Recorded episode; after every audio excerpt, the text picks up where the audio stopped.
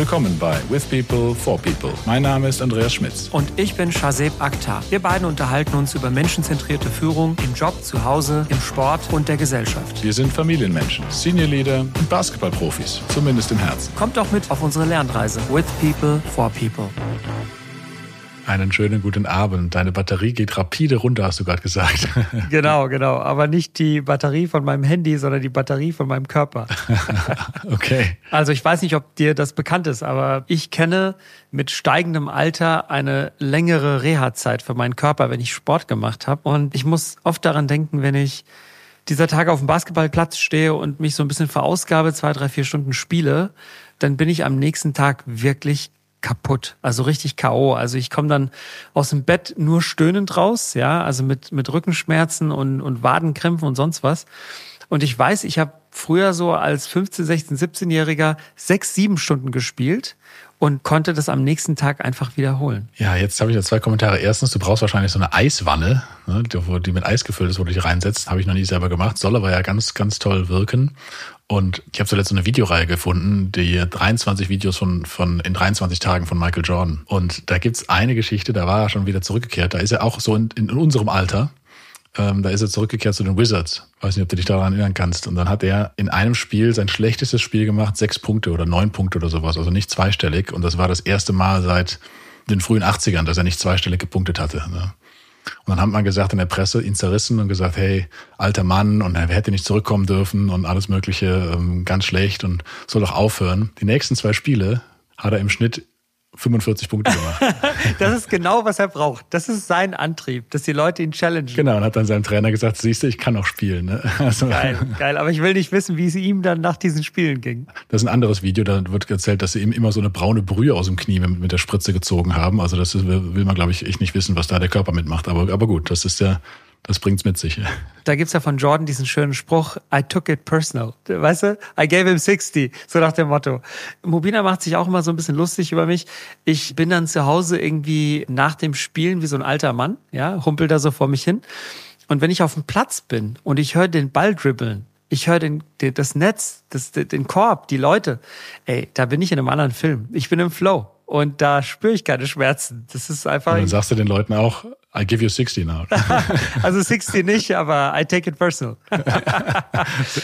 nee, das ist aber gut. Also wenn ich dann, wenn ich dann irgendwie nach dem Spielen an der Seite sitze, dann höre ich oft von Leuten, die ich nicht kenne, ja, wo hast du denn gespielt? Das ist eine. Und das andere ist, wie alt bist du eigentlich? Und wenn ich dann sage, ich könnte dein Vater sein, dann, dann, dann fühle ich mich gut. dann fühlst du dich gut und die fühlen sich dann, naja. So. Aber das ist schön, ist schön. Ich meine, das ist ja eine Sache, die haben wir ja aus unseren Teens, 20s mitgebracht und ich versuche daran noch so lange wie es geht festzuhalten, weil es einfach richtig Freude macht. Schön, ja, kann ich bestätigen. Obwohl 3 gegen 3 habe ich länger nicht mehr gespielt, aber wird schon wieder. Wird schon wieder, genau. Hey, was haben wir denn für ein Thema heute außer Basketball? Heute wollten wir sprechen über die Bedeutung von Zahlen früher und heute. Also wir haben ja eine Episode gehabt, da haben wir gesprochen über Entscheidungen, die du einmal triffst mit dem System 1 oder System 2, also Kopf oder Bauch. Und da kam das auch so ein bisschen vor, trifft man dann eine Entscheidung eher rational, basierend auf Zahlen oder trifft man es eher, ich sag mal, emotional. Und da sind dann sicherlich auch Datenpunkte dabei, aber nicht bewusst, sondern die werden quasi durch den Bauch oder durch den Kopf irgendwie verarbeitet. Und wir dachten uns ja dann, eigentlich steckt in dem Thema viel mehr drin, speziell im Kontext von Führung. Also wenn du an eine Führungskraft denkst und auch an einen Profit Center denkst, ähm, dann hast du da vielleicht ein Budget und du hast dann vielleicht auch Kosten und du musst es irgendwie verwalten und zusammenkriegen, weil jede Abteilung in der Firma hat ja in der Regel eine Deckungsbeitragspflicht. Und dann musst du halt gucken, dass du irgendwie deinen Beitrag leistest. Ja, es sei denn, es ist eine Corporate Function. Aber ich fand das interessant, oder wir beide fanden es sehr interessant zu überlegen, welche Rolle haben Zahlen früher gespielt und heute und wie unterscheiden die sich auch? Ja, ich finde das insofern spannend, als dass ja Zahlen ist ja nichts Neues, dass man mit, mit Zahlen auch Unternehmen lenkt und ähnliches, ne, wie du schon sagst. Aber was ich feststelle, und ich meine, gut, jetzt haben wir beide äh, bei einem großen Softwareunternehmen gearbeitet, die das ja auch noch mit propagieren, dass, dass die Wertigkeit oder die teilweise Genauigkeit oder auch manchmal Scheingenauigkeit von, von Zahlen gestiegen ist. Ne? Also früher habe ich ja, äh, aber da können wir vielleicht gleich mal drauf eingehen, was, was so deine Erinnerungen sind, als du ins Berufsleben eingestiegen bist.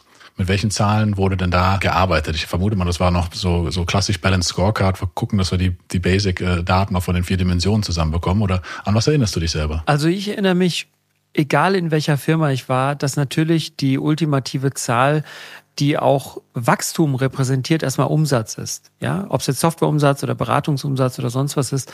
Aber Umsatz ist im Prinzip die Größe eines Unternehmens ausgedrückt in einer Zahl. Und dann hast du natürlich auch sowas wie Marge. Das ist etwas, das habe ich gelernt, als ich dann damals zur SAP kam. Die Marge von einem Softwareunternehmen ist ungleich höher als wahrscheinlich von den meisten anderen Unternehmen, weil Software kannst du ohne Kosten duplizieren und zwar endlos. Und deswegen hat der SAP auch sehr viele Jahre oder immer noch eine wahnsinnig hohe Marge im Vergleich zu anderen Unternehmen, die quasi einen höheren Kosteneinsatz haben äh, als jetzt das Replizieren einer Software. Ja, you have not worked in pharma, right? Ach so, also, ja, stimmt, stimmt, da hast du recht. Das, das hat natürlich nochmal andere Gründe. Das ist ja mehr so der Risikofaktor, der dabei ist, weil entweder machst du richtig viel Geld mit dem Medikament oder halt hast eine Milliarde in den Sand gesetzt. Das musst du irgendwie wieder kompensieren. Da steckt natürlich noch ein bisschen was, was, was drin. Aber du hast recht. Ähm, Umsatz, und das ist ja gerade, wenn du mal so die kleinen Unternehmen anschaust, jetzt diese Startup-Wellen, wo ja die Umsatzverdreifachung immer gefordert wird jedes Jahr oder Ver, Ver X-Fachung teilweise. Ne? Und Profitabilität spielt da aber noch nicht so richtig die Rolle. Zumindest anfangs. Ne? Da ist je nach Unternehmenskontext der Wachstum, Wachstum, Wachstum. Profit kommt bestimmt irgendwann.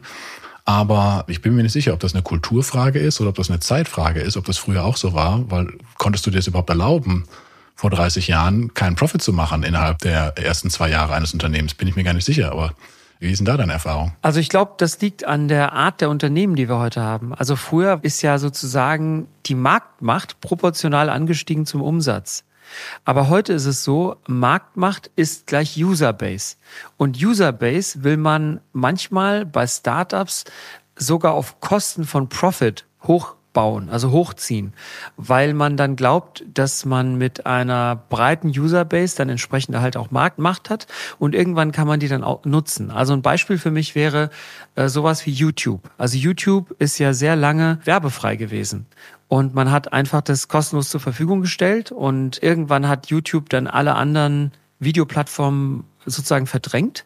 Und jetzt siehst du halt, jedes Video, das du anmachst, da ist dann halt Werbung dabei. Es sei denn, du kaufst halt dieses YouTube Premium oder wie immer das halt auch heißt. Und ich glaube, das machen viele Unternehmen mittlerweile so. Ja, und da, da bist du schon bei der nächsten Zahl. Ne? Der User oder der Nutzer deiner, deines Produkts, ähm, die immer wichtiger dann auch wird und die eigentlich erstmal nichts mit Umsatz und auch nichts mit Gewinn notwendigerweise zu tun hat, sondern einfach, wie du sagst, eine gewisse ja, Alleinstellungen und, und Marktverdrängung von anderen äh, darstellen könnte. Ganz genau, ganz genau so ist es.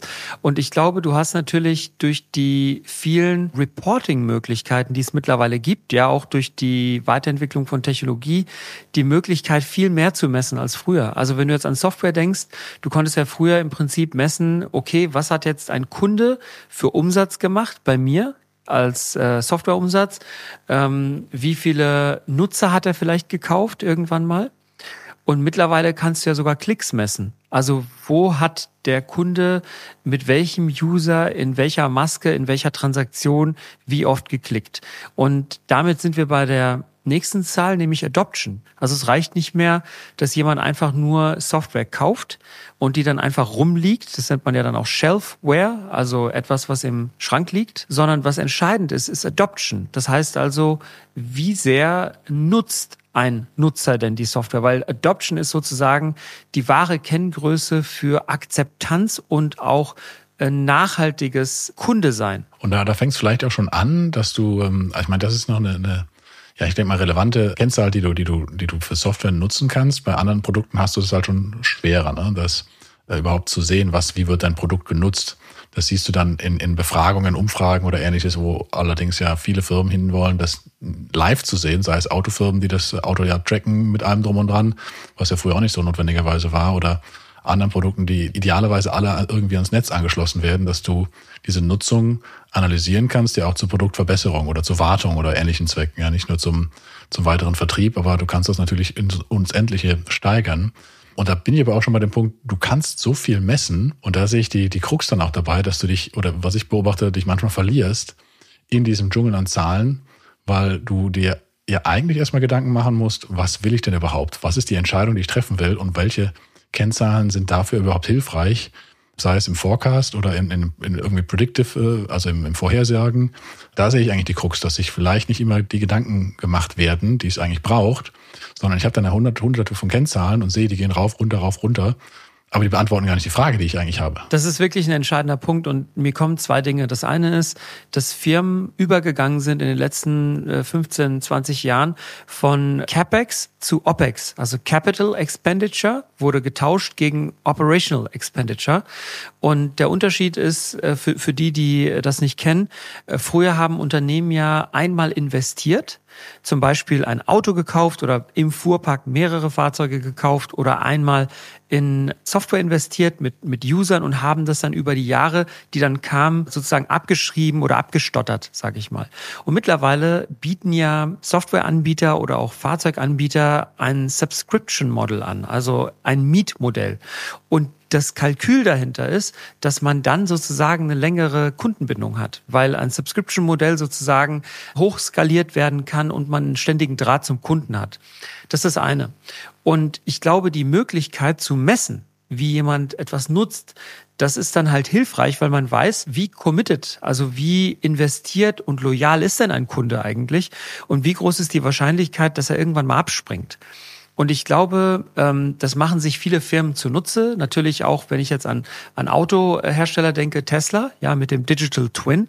Es gibt ja von jedem Nutzer theoretisch ein Profil bei Tesla, der digitale Zwilling von mir.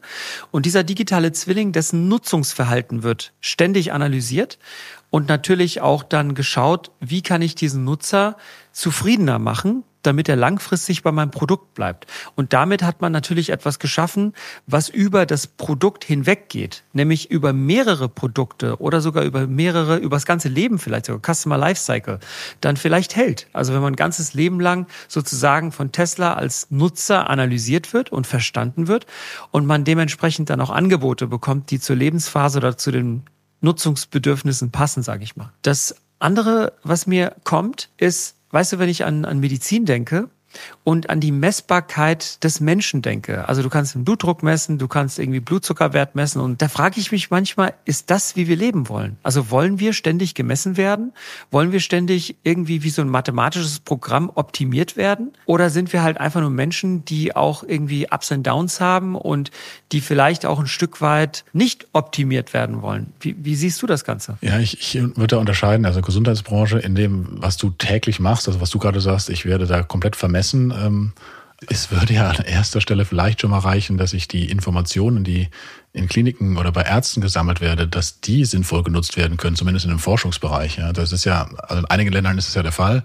In Deutschland wissen wir, das ist bei, da dürfen einige Institutionen dürfen diese Daten ja bekommen, also anonymisiert und, und letztendlich alles confidential. Aber die, die forschenden Unternehmen oder auch die Institutionen dürfen das nicht. Ja, und dann denke ich mir, okay, äh, Versicherungen kriegen das und die Firma, die das Medikament herstellen will, äh, kriegt die Daten sinnvollerweise, also unsinnvollerweise nicht.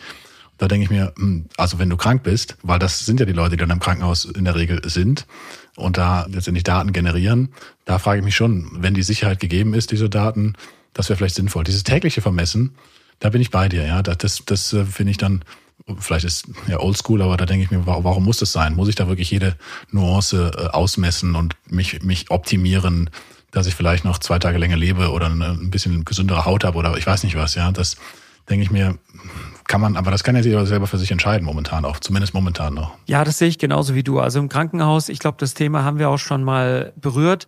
Viermal oder fünfmal verschiedensten Ärzten erklären, was ich für ein Problem habe, ist irgendwie total oldschool. Also da denke ich mir auch jedes Mal, das muss doch einfacher gehen.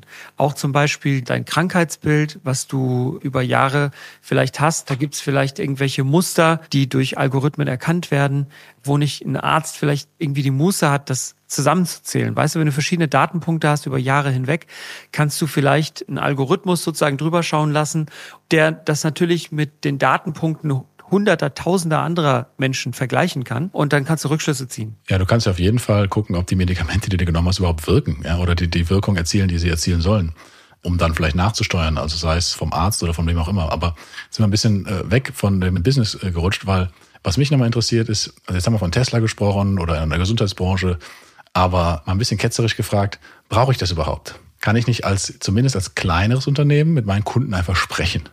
und denen mal zuschauen, was sie tun. Muss ich da deren, deren Auswertung machen oder, oder ist da nicht der Kontakt idealerweise, der, der ja langfristige Kontakt, den ich dann habe, nicht die bessere Aussage, als ich habe äh, eine Analyse gefahren, wie das dann wo, wo geklickt wurde. Wie, wie siehst du das? Das ist, glaube ich, die, eine der entscheidenden Fragen. Also ich glaube, in der heutigen Zeit verlassen wir uns vielleicht zu sehr auf Daten und gucken halt nur darauf und analysieren das zu Tode. Und das ist ja quasi eine quantitative Herangehensweise an eine Frage oder dann an ein Problem. Und ich glaube, eine quantitative Analyse ist halt auch nur quantitativ. Aber wenn du in einem Datentupel oder in mehreren, also bei einem Kunden, qualitativ was rausfinden willst, dann reichen Daten eben nicht. Dann brauchst du halt doch vielleicht ein Gespräch oder du gehst zum Kunden, schaust, wie die Nutzer irgendwas nutzen. Und ich glaube, du brauchst vermutlich beides, oder? Was meinst du? Ja, ich glaube wirklich, du, du brauchst beides auch, in, also sei es beim Kunden oder auch intern. Ich denke ja als Personaler immer an, an so, so Mitarbeiterumfragen. Ja, und ich bin da, ich arbeite gern mit Daten, aber ich mag keine Mitarbeiterumfragen, muss ich auch sagen. Ich finde das äh, übertrieben zum Teil. Äh, natürlich äh, gibt es mir immer eine, eine Basis, äh, womit ich arbeiten kann, wenn ich so Daten habe. Aber genau das muss ich dann auch tun. Ich muss sie als Anlass nehmen, meines Erachtens zumindest Gespräche zu führen. Ja, sei es jetzt beim Kunden oder sei es bei Mitarbeitern, um zu gucken, naja, da wurde mir was gesagt. Ich kann das interpretieren oder die, der Algorithmus kann das vielleicht auch, aber vielleicht tue ich mir damit keinen Gefallen. Vielleicht nutze ich das eher mal und gehe damit, in, nütze das als Gesprächsöffner um zu gucken, ich habe hier eine These, lass mal schauen, was die Leute zu sagen. Hat euch die Episode gefallen? Dann abonniert doch unseren Podcast.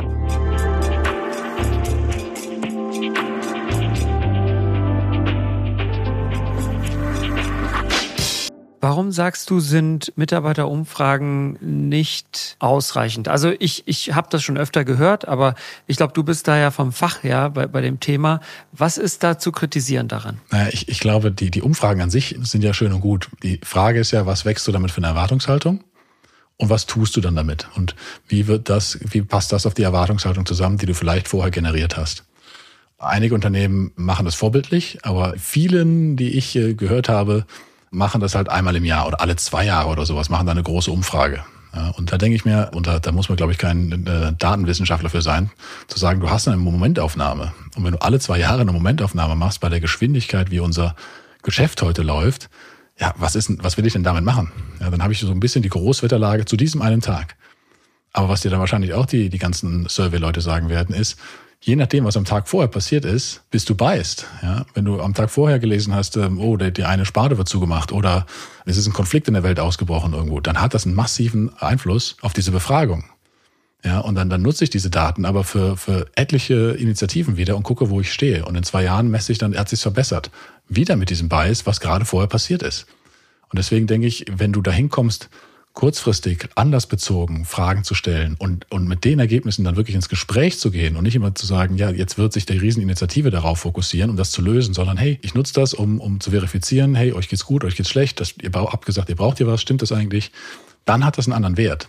Dann kannst du das nutzen. Aber diese großen Umfragen, die nicht anlassbezogen oder alle Jubeljahre mal passieren, da halte ich überhaupt nichts von. Okay, spannend. Also äh, da habe ich wieder was gelernt. Also ich habe eher gedacht, Mitarbeiterbefragungen, so wie sie beispielsweise auch bei SAP gemacht wurden, so einmal im Jahr, so ein großes Ding, ne? auch ein Riesen-Act, ein Aufwand, das zu tun, durch den Betriebsrat und so weiter. Und da haben ja auch oft Leute dran teilgenommen. Aber du hast vollkommen recht. Ich glaube, da wurden dann auch viele Hoffnungen geweckt, was ja eigentlich gar nicht so gemeint war. Und wenn man dann lieber sagt, komm, wir machen statt 30 Fragen, machen wir lieber drei und haben dann vielleicht einen kurzen Pulscheck. Und das ist dann sozusagen ein Startpunkt, einfach vielleicht zwei, drei Probleme zu identifizieren und die dann vielleicht mit Programmen auch wirklich anzugehen und zu lösen.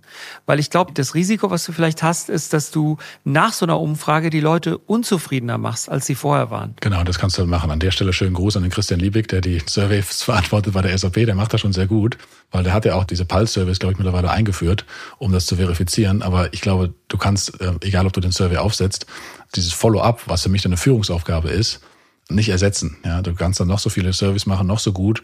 Wenn du als Führungskraft nicht mit den Ergebnissen arbeitest oder damit nicht weißt, wie du umgehen kannst, ne, dann hast du, wie du sagst, eine schlechtere Stimmung nachher, als du vorher vielleicht hattest, weil diese Erwartungshaltung gar nicht gefüllt war. Da bin ich ganz bei dir. Ja. Also ist ein weiterer Datenpunkt, den ich, den ich nutzen kann oder auch nicht. Andreas, mich interessiert in diesem Thema noch eine andere Sache brennt. Also mein erster Gedanke, als wir über dieses Thema gesprochen hatten, war, dass ich mich gefragt habe, ob Führungskräfte sich früher noch mehr auf Zahlen verlassen haben als heute im Vergleich, weil heute ja eher irgendwie das Bauchgefühl und auch Gespräche mit Mitarbeitenden oder Kollegen irgendwie im Vordergrund zu stehen scheinen. Wie ist da dein Eindruck? Also vielleicht nochmal meine Frage ein bisschen präzisieren. Wenn du an eine Führungskraft denkst, sagen wir mal, in den 70er Jahren in irgendeinem Unternehmen, dann sehe ich erstmal so einen mit einer Hornbrille sitzen, wahrscheinlich äh, männlich, ja, im Nadelstreifenanzug mit einer Zigarette in der Hand und der hat dann vielleicht ein paar Listen, die er durchgeht, ja, und, und er steuert sozusagen seine Abteilung oder seine Firma mit Zahlen, weil der guckt sich die Zahlen an. Vielleicht ist es auch ein Vorurteil, vielleicht war das früher auch anders. Und heute sehe ich, dass die Zahlen zwar noch da sind und in größerer Vielfalt da sind vielleicht auch, aber dass sie nur sporadisch auch und auch visuell aufbereitet, ja, in Form von Reports genutzt werden und nicht die Bedeutung haben wie früher. Wie siehst du das denn? Ist schwer zu sagen. Also ich bin leider auch nicht aus der Generation der Hornbrillen und kann das mit eigenen Orten oder ähnlichen Erfahrungen bestätigen, da ich aus einer Beamtenfamilie komme und da auch äh, nichts mit Zahlen gemacht wurde, außer Mathe-Lehren in der Grundschule. Schwer nachzuvollziehen. Meine Spekulation ist aber dahingehend, dass das nicht so ist. Warum? Weil ich glaube, die Daten sich heute auch angeschaut werden, aber sie sind halt sehr viel schneller einfach da. Also bis ich damals vielleicht diese Daten gesammelt habe, dann vielleicht sogar erst grafisch aufbereitet habe, das hat ja auch eine ganze Zeit gedauert. Und da haben, glaube ich, Führungskräfte schneller gelernt oder haben es, äh, konnten es schneller, diese Daten zu durchschauen, wenn sie einfach nur draufschauen, ohne das in schönen Charts zu haben. Aber heute, meines Erachtens, hast du trotzdem diese, diese Informationen. Du guckst dir die halt schnell an, weil du die tagesaktuell wahrscheinlich hast und nutzt die dann im Hinterkopf vielleicht oder sogar als Entscheidungsgrundlage auch. Das, das denke ich schon, dass du das machst. Vielleicht verlässt du dich nicht nur drauf, wobei ich auch nicht sagen würde, dass du dich früher drauf verlassen hast, wenn ich mit ja doch einer Generation an Unternehmern mal spreche. Früher beim Arbeitgeberverband der Chemie war ich auch mit tätig. Da waren ja ein paar Gründer, die vor 40 Jahren ihre Firma gegründet haben. Die sagten mir dann auch, ja, ich habe mir die Profit and Loss und die, die GOV und alles angeschaut äh, und schaue ich mir immer noch an. Und dann gehe ich in den Betrieb und, und gucke mir das aber an ich glaube, dass das auch damals äh, schon der Fall war, dass das dann viele auch Führungskräfte sich dann der, im Shopfloor sich das angeschaut haben, wie heute ja es auch wieder gemacht wird, nur mit einer anderen Aura vielleicht drumherum. Also nicht so auf Augenhöhe, sondern eher ein bisschen mehr hierarchisch gesehen. Aber so unterschiedlich halte ich es gar nicht. Ja, ich glaube, ich habe, ist jetzt natürlich eine Mutmaßung, aber ich habe zu dem Thema eine leicht andere Hypothese. Ich glaube, dass früher viele Entscheidungen aufgrund von Daten entschieden wurden. Und ich glaube, dass man heute da deutlich inklusiver ist bei Menschen. Also man fragt viel mehr Peers oder vielleicht auch Mitarbeitende, hey, wie, wie seht ihr das denn? Also wenn ich jetzt ganz klassisch mir überlege, ein Produkt zu launchen zum Beispiel, ja, ich könnte mir gut vorstellen, dass man früher sich eher dann Profitabilität, Zahlen und so weiter, Marktpotenzial kalkuliert hat und dass man heute da äh, wahrscheinlich mehr in die Befragung wahrscheinlich geht und auch äh, Mitarbeitende, aber auch Kunden wahrscheinlich mehr fragt, also mehr in die Interaktion mit anderen Menschen geht. Das ist zumindest mein Gefühl. Ja, das kann gut sein. Das fällt mir mein ehemaliger Marketingprof ein, der bei Danone, glaube ich, war und der sagte, er mochte den einen Joghurt so gerne und dann wollte er den unbedingt in den Markt einführen. Obwohl die, die ganzen Informationen, die Aussagen, die Interviews, wie du sagst, von Kunden was anderes gesagt haben. Und was ist passiert? Er hat das Ding eingeführt und keiner wollte es haben. Ja, wie sie es ihm vorher schon gesagt haben. Also da okay. muss man natürlich auch den Punkt mit eingestehen, seine eigene Meinung äh, stellt man vielleicht doch mal nicht immer vor die Daten, besonders wenn man mit Leuten gesprochen hat dabei. Also ich mache jetzt die Conclusio für mich. Ich glaube, das Entscheidende haben wir vorhin gesagt. Also es stehen uns mehr Daten zur Verfügung als je zuvor. Ich meine, äh, nicht nur Unternehmensdaten, Realtime, ne, da wären wir wieder beim Thema SAP oder auch andere Softwarelösungen in Form von Dashboards, visuell schön aufbereitet. Also nicht in irgendwelchen Excels, die man dann irgendwie stundenlang studieren muss, sondern du hast oft die entscheidenden Zahlen auf Knopfdruck in der aktuellsten Ausgabe vor dir. Am besten noch farbig aufbereitet, dass es leicht zu konsumieren ist. Gleichzeitig hast du heute die Möglichkeit, die Nutzung deiner Produkte zu messen. Das ist quasi on top, also nicht nur Unternehmenszahlen, Wirtschaftlichkeitszahlen deiner Firma, sondern auch Nutzungszahlen. Und das ist neu im Vergleich zu vor 30, 40 Jahren. Und das ist eine weitere Dimension, die man sich anschauen kann. Aber was wir auch festgestellt haben, ist, dass wahrscheinlich das Bild der Realität unvollständig ist, wenn du nur auf Zahlen guckst, sondern du musst wahrscheinlich auch hier und da mit Kollegen, Mitarbeitenden, Kunden und anderen Firmen mal sprechen, um einfach auch ein Bauchgefühl zu entwickeln, oder? Also so würde ich das irgendwie zusammenfassen für mich. Das ist eine gute Zusammenfassung und ich würde noch eine Sache ergänzen, das ist das, welche Fragen will ich eigentlich beantwortet haben? Ja, welche Dimensionen muss ich denn messen oder zusammenstellen, um, um meine Fragen, die ich habe, zu beantworten oder vielleicht auch um, um meine blinden Flecken, die ich eben nicht mit Gesprächen rausbekomme, zumindest als Anhaltspunkt zu sehen. Das wäre noch so das, was ich wichtig fände, dass du dich nicht verlierst in dieser Vielzahl von, von Datenpunkten, die eben real life, real time verfügbar sind. Ja, super cool. Also das gefällt mir richtig gut und ich würde damit, wenn okay für dich, dann auch äh, den letzten Teil einleiten, wo wir zusammenfassen, was uns äh, am meisten hängen geblieben ist. Und wenn es für dich okay ist, äh, würde ich äh, damit sogar direkt starten. Ich fand in der Tat das, was du jetzt gerade gesagt hast, am wertvollsten, weil ich habe diesen Spruch mal gelesen von Elon Musk, den ich immer wieder gerne zitiere. Und zwar, er sagt, Teach Problem Solving and not Tools. Und das ist genau eigentlich das Thema, weil wenn du einen Report hast oder du hast irgendwelche Tools, die dir Zahlen ausspucken, dann heißt es noch lange nicht, dass du damit irgendwas Sinnvolles machen kannst, sondern eigentlich muss es umgekehrt sein von der Logik. Es muss ein Problem vorliegen, das du lösen musst und dann gibt es eben Dashboards oder Reports oder Zahlen, die dir helfen, da eine Entscheidung zu treffen oder das Problem zu lösen. Und deswegen finde ich, dieses ganze Thema muss man eigentlich genau andersrum aufrollen, wie du nämlich sagst. Und zuerst die Frage stellen, habe ich eigentlich ein Problem zu lösen, für das ich eine Zahl brauche? Ja, das ist schön. Und mir, mir fällt jetzt noch eine Sache ein, die ich jetzt als Konklusion auch noch mit reinnehme. Und das ist, manchmal braucht es auch keine komplexen Systeme. Ja, manchmal kann ich es auch zählen. ja, also äh, manchmal kann ich auch einfach in die Produktion gehen und gucken, wie viele Geräte stehen denn da rum und braucht dann nicht die, die großen Systeme. Ja, klar, das geht natürlich bei Tesla jetzt nicht mehr, aber ich denke da auch, das Thema ist manchmal eine, eine, eine Mystik darum gebaut, ähm, die man auch mal rausnehmen muss und zu sagen, ist es das, was es ist? Das sind Zahlen, die helfen mir, wie du richtig sagst. Ich brauche eine Frage. Und dann ist es auch gut. Ja. Hey, du hast vollkommen recht. Also ich kenne einige Leute, die geeken ab, wenn sie Excel irgendwie in die Hände bekommen. Und dann wollen sie auch zeigen, was sie so können. Ja. Und ich glaube, man versucht dann teilweise auch mit irgendwelchen Formeln irgendwas zu machen, was du wahrscheinlich viel schneller händisch machen könntest. Und da hast du vollkommen recht, muss man manchmal vielleicht einfach pragmatisch sein. Genau, Pragmatismus in dem, in dem Sinne, glaube ich, guck mal, dass deine Batterien nicht vollends entleert werden nach deinen 18 Stunden Basketball. Nee, vier Stunden waren es nur, aber gefühlt mehr. Ja. Ähm, ich danke dir sehr für die unterhaltsame Folge, wie, wie ich zumindest fand. Mal sehen, was die Zuhörerinnen und Zuhörer sagen dazu. Ich danke dir ganz herzlich und wünsche dir noch einen schönen Abend. Äh, lad deine Batterien wieder auf. Danke, Andi. Ich wünsche dir auch einen schönen Abend und mir geht's schon ein bisschen besser als vorher. Die Episode äh, mit dir zu quatschen hat mich wieder ein bisschen hochgezogen. Cool. Dann bis bald. Bis bald.